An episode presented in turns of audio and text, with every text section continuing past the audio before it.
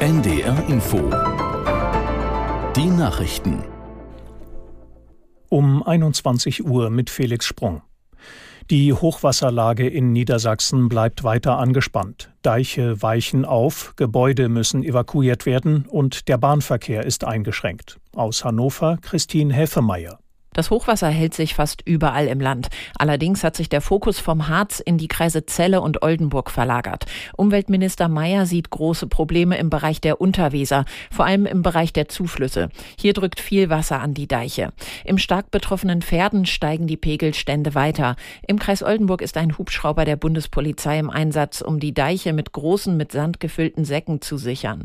Zusätzlich hat das Land die Bundeswehr gebeten, Lastenhubschrauber bereitzuhalten. Die Ukraine hat nach eigenen Angaben die schwerste russische Angriffswelle seit Beginn des Krieges hinter sich. Nach Angaben der Behörden kamen dabei vor allem in der vergangenen Nacht mehr als 30 Menschen ums Leben, mehr als 150 wurden verletzt. Aus Kiew Andrea Beer.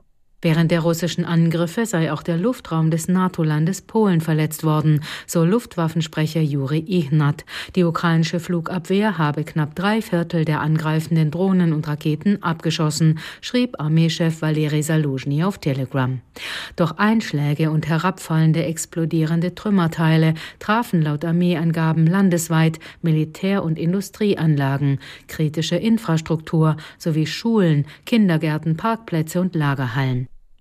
Die polnische Armee hat offenbar den Flugkörper identifiziert, der in den Luftraum Polens eingedrungen ist.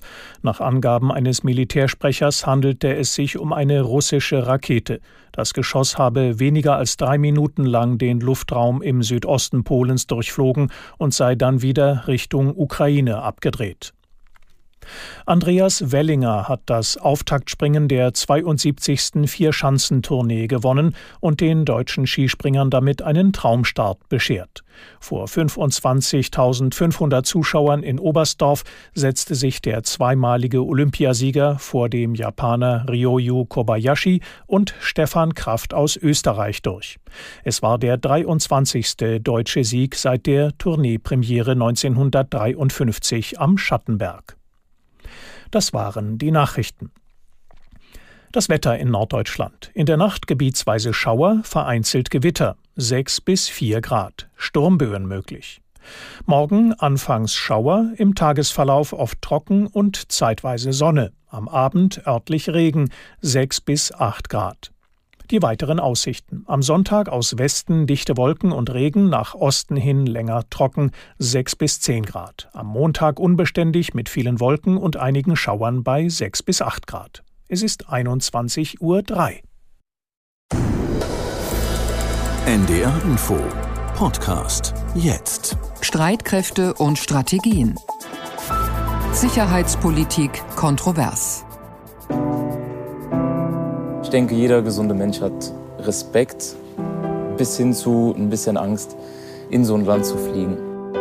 Es steht ja seit langer Zeit die Sinnhaftigkeit dieses Einsatzes in Frage. Natürlich darf ein Soldat den Sinn eines Auftrags hinterfragen.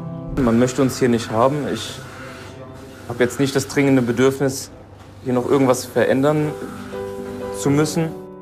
Also es war eigentlich von Anfang bis Ende eine Qual für mich irgendwie auch. Also eigentlich ist egal, was ich gemacht habe. Er hat mir halt immer gefehlt. Ein Soldat sollte auch Angst haben, denn es geht nicht darum, hier blindlings irgendwo reinzustürmen und dabei zu sterben. Einsatzbefehl Mali, Folge 1, der Auftrag. Ich bin Kai Küstner. Ja. Auf dich, Tim. Ja, Lass es euch schmecken. Auf dich, Tim, ja. Komm gesund wieder, ne? Mhm. Versprechst du uns das? Ja, klar. Ja, ja wenn du zurückkommst, mhm. bin ich in Rente. Kommst du dann zurück und dann feiern wir deine Ankunft und meinen Abschied. Können wir machen, ja. Ja. Statt mit einer Begrüßung beginne ich diesen Podcast mit einer Verabschiedung. Einem Abschied, von dem alle hoffen, dass er nicht für immer sein wird. Oberfeldwebel Tim ist 28 Jahre alt und geht als Soldat der Bundeswehr in seinen ersten Auslandseinsatz.